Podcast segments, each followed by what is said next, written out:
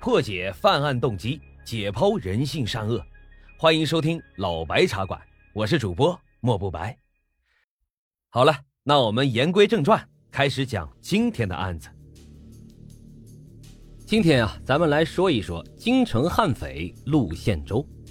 他被评为与白宝山齐名的北京悍匪，曾经啊是一名死刑犯，因为盗窃名贵车辆而被判处了死缓。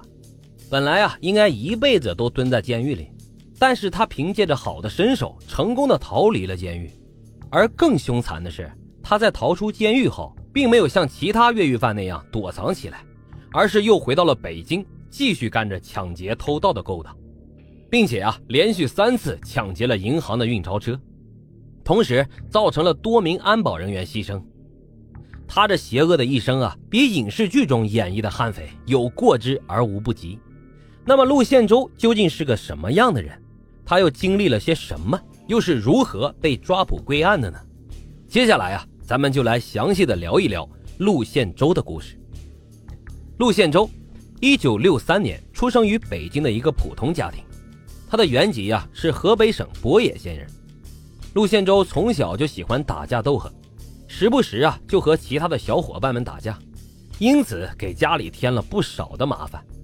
不过陆宪洲呢，却是非常的聪明，学习成绩啊也算不错。虽然整天打架闹事，不好好学习，最终他还是顺利的高中毕业了。那个时候啊，能上大学的都是精英中的精英，能上高中的也足以称得上是人才。按照当时的大环境来说啊，高中毕业后，陆宪洲就可以找到一份相当不错的工作了。但是陆宪洲却走了另外一条线，就是混。在那个年代，社会混乱，很多地痞流氓招摇过市，再加上他还年轻，根本就无心工作，所以啊，陆宪洲很快就加入了当地的一个小混混团伙。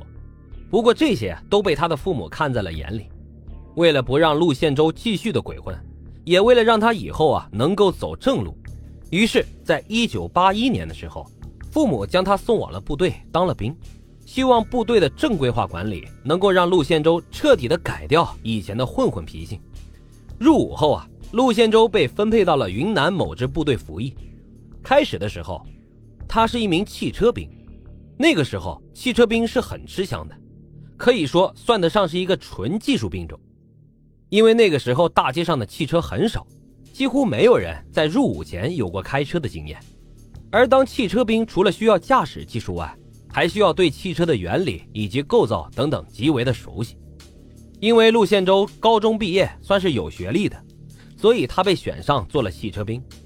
他也确实算是个很有天赋的人，在部队的训练中，综合素质非常的强，接受新事物、新技术的能力也算得上顶尖。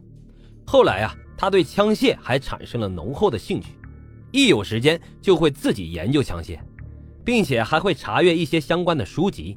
可以说，无论是对枪的原理的认识，还是射击的精度，都是当时那支部队中名列前茅的人。也因此啊，陆宪洲后来担任了军械检验员，这可是一个技术含量非常高的工作。每支枪支合不合格，精度够不够，都必须要经过他的检验。可以说，陆宪洲的天赋让他在部队里面非常吃得开。如果能在部队里好好的努力，未来肯定是一片光明，提干什么的那应该都不在话下。但是啊，陆宪洲天生的脾性让他非常不适应部队的正规化管理。于是，在义务兵结束之后，他并没有选择继续留在部队服役，而是选择退伍回了家。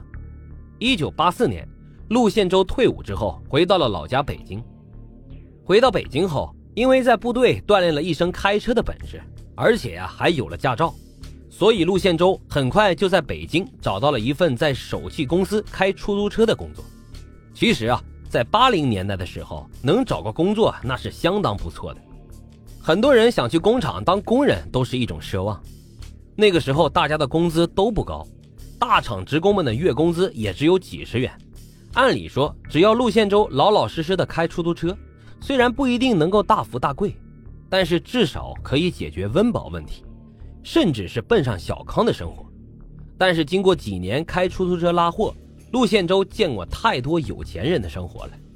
因为那个时候出租车还是一个高消费的行业，一般坐车的都是有钱有势的人。于是陆宪洲开始啊，对这份收入并不高的司机工作产生了不满。同时啊，他也不想每天都是为了柴米油盐而生活，他想赚大钱，想要过上富裕的生活。